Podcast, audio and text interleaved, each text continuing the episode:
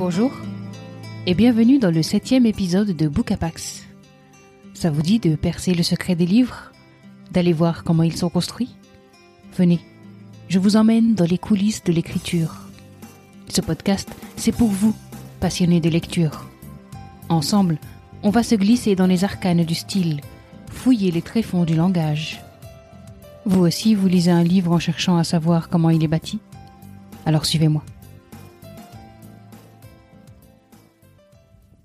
Aujourd'hui, on ouvre le dernier roman de Clarisse Gorokoff, intitulé Les fillettes. Ce roman, c'est un post Instagram de la critique littéraire Olivia de Lamberterie qui m'a donné une furieuse envie de le lire. Elle en parlait alors comme d'un magnifique livre. On était fin août 2019, la rentrée littéraire était lancée, et il me le fallait. Quand je l'ai reçu quelques jours plus tard, c'est d'abord cette couverture qui m'a frappé. Sur la photo pleine page en noir et blanc, deux petites filles dorment enlacées près de leur mère. Elle seule est couverte jusqu'au cou. Elle leur tourne le dos, tandis que les jeux de lumière les recouvrent d'une ombre tragique. Allez, venez. Direction Paris, dans une famille de classe moyenne avec laquelle on va passer une journée. Quand s'ouvre le livre, c'est le matin. Mais avant de nous pousser dans les bras des personnages, l'autrice pose un prologue comme un avertissement. Ce prologue, c'est un lever de rideau. Il plante un décor psychologique fort. Il annonce ombres et lumières. Et dès les premières lignes, je suis très ému. L'enfance est une atmosphère. Décor impalpable et mouvant, mélange d'odeurs et de lumière. Les silhouettes qui l'habitent sont fuyantes et finissent par s'envoler. Sa mélodie est apaisante. La seconde d'après, elle se met à grincer. Agonie à l'envers, épopée ordinaire, c'est le début de tout, une fin en soi. L'enfance est irréparable. Voilà pourquoi, à peine advenue, nous la poussons gentiment dans les abîmes de l'oubli. Mais elle nous court après, petit chien fébrile, et nous poursuit jusqu'à la tombe. Comment peut-on en garder si peu de souvenirs quand elle s'acharne à laisser tant de traces?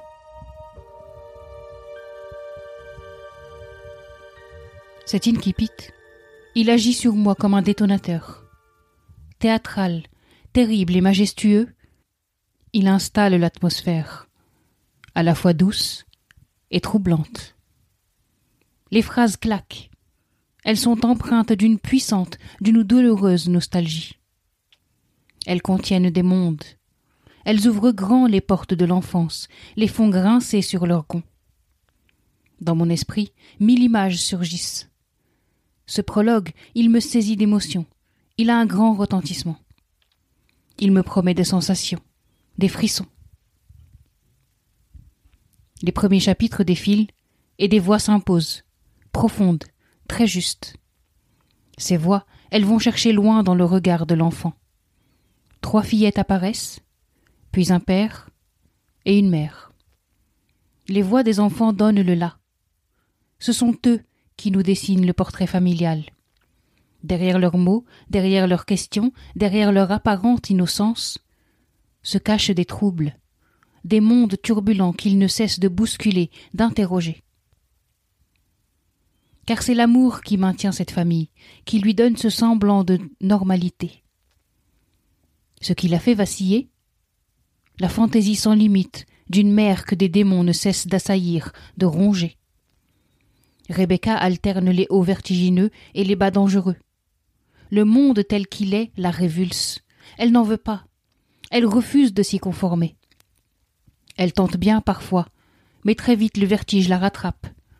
Anton, son époux, a beau vivre avec la peur, il s'accroche et reste optimiste. Il n'a pas le choix. Dans cet extrait, la journée vient de commencer, et déjà, c'est elle qui agite son esprit. Il plonge son visage dans la fumée du café, en pensant à la journée qui l'attend, et surtout à elle, Rebecca. Un jour, elle ira bien. Ce n'est pas une intuition, c'est une décision. La femme pour laquelle il éprouve ce drôle de sentiment, capiteux mais merveilleux, ne sera plus hantée. Un jour, la vie lui paraîtra aussi plausible qu'aux autres, et légère. C'est le défi qu'il s'est promis de relever. S'il l'avouait à Rebecca, elle lui rirait au nez. Pas méchamment, non. Après un éclat de rire désinvolte, légèrement grinçant, elle dirait C'est mignon, Anton. C'est mignon de voir les choses comme ça. Si la vie pouvait être aussi simple. Mais la vie est simple, Rebecca. Très simple même, quand on ne s'acharne pas à la rendre impossible. L'écriture est envoûtante. Les phrases sont travaillées, les mots sont choisis. Tout est fait pour nous plonger dans une ambiance à la fois poétique et déroutante. D'un chapitre à l'autre, d'une voix à l'autre, je passe de l'attendrissement au malaise. L'ambiance familiale est fluctuante. Rebecca est une mère débordante d'amour, mais c'est aussi une femme fragile, écorchée par une enfance qui l'a abîmée. Clarisse Gorokoff choisit de raconter ce drame à travers des yeux d'enfant. Ce faisant, elle offre à son histoire une lumière radieuse, une lumière qui émane des trois filles et du père, une lumière que fuit Rebecca, la mère, tant elle l'éblouit et la renvoie à ses démons. Sur le papier, cette femme a tout un mari aimant, trois fillettes adorables, une élégance folle, des études prestigieuses, plusieurs langues qu'elle maîtrise. Mais le monde tel qu'il est la ronge et l'étouffe. Cette société de gens normaux, elle n'en veut pas. Elle n'en veut pas de ces soirées entre amis où l'on étale ses photos de vacances, où l'on parle boulot et collègues de bureau. Elle n'en veut pas de ce monde tel qu'il tourne, de cette normalité qui la dégoûte. Trop lucide sur le monde, Rebecca ne peut enrober la réalité avant de la livrer aux oreilles de ses enfants. Comment supporter la vie quand on est hypersensible? En l'élevant au rang de la poésie pure et grinçante. Quand ses filles lui posent des questions, les réponses de Rebecca sont à son image, belles et décalées. Maman, pourquoi la mer est bleue? Pour faire pâlir d'envie la lune où va le soleil quand il fait nuit? Il part réveiller les étoiles. Pourquoi les femmes et les hommes se marient? Pour avoir une bonne raison de ne plus s'aimer. Comment on fait les bébés? On défait les lits et on compte jusqu'à neuf. Pourquoi tu fumes? Pour cacher ce qui est laid derrière la fumée. Pourquoi les fourmis sont toutes petites? Pour laisser de la place aux éléphants. Quand est-ce que je serai grande? Quand le monde sera rikiki. Pourquoi les gens meurent? Pour arrêter. Arrêter quoi? Le jeu. Est-ce que toi aussi un jour tu vas mourir? Jamais de la vie. Clarisse Gorokoff nous offre des lignes d'une délicatesse folle. Son portrait de mère est bouleversant. Son écriture se fait gracieuse pour évoquer cette femme certes fantasque et hyper créative, mais inapte à la vie et rongée par les addictions. Elle est impressionnante de justesse quand elle capte la voix de l'enfant. On vit les événements à travers ses voix, à travers ses yeux, et les émotions s'en trouvent décuplées.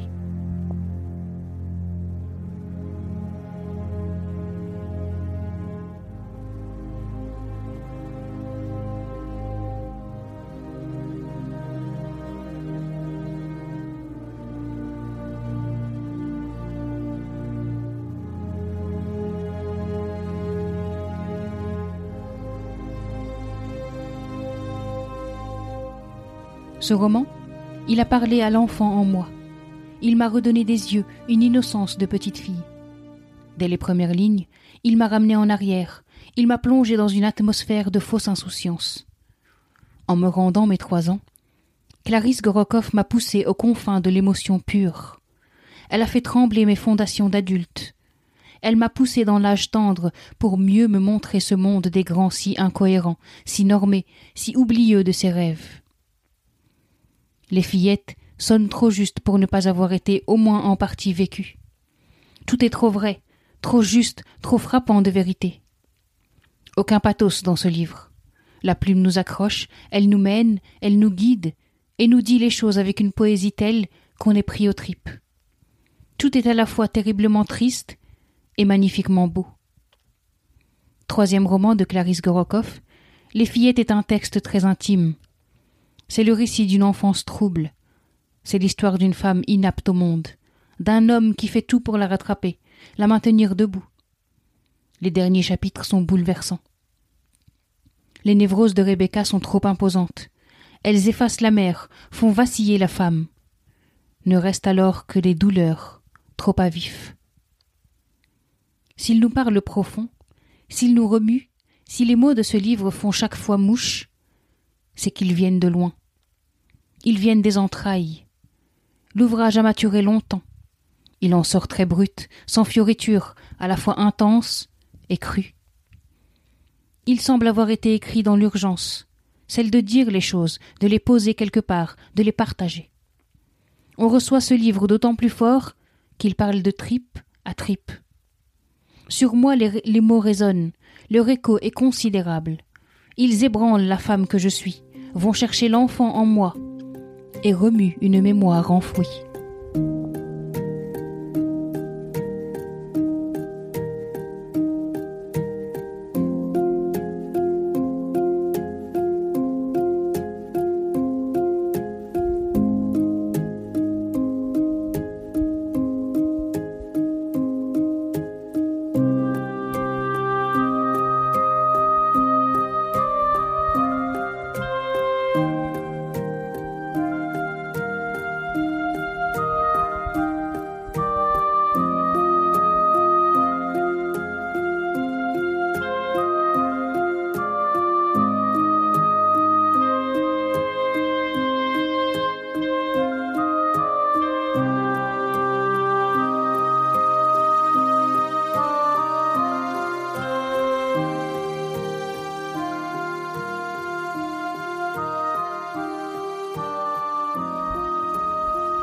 Deviennent nos souvenirs douloureux Ces journées d'enfance teintées de sombre Quelles traces laissent-elles en nous? Autant de questions que pose ce livre, sans forcément donner de réponse.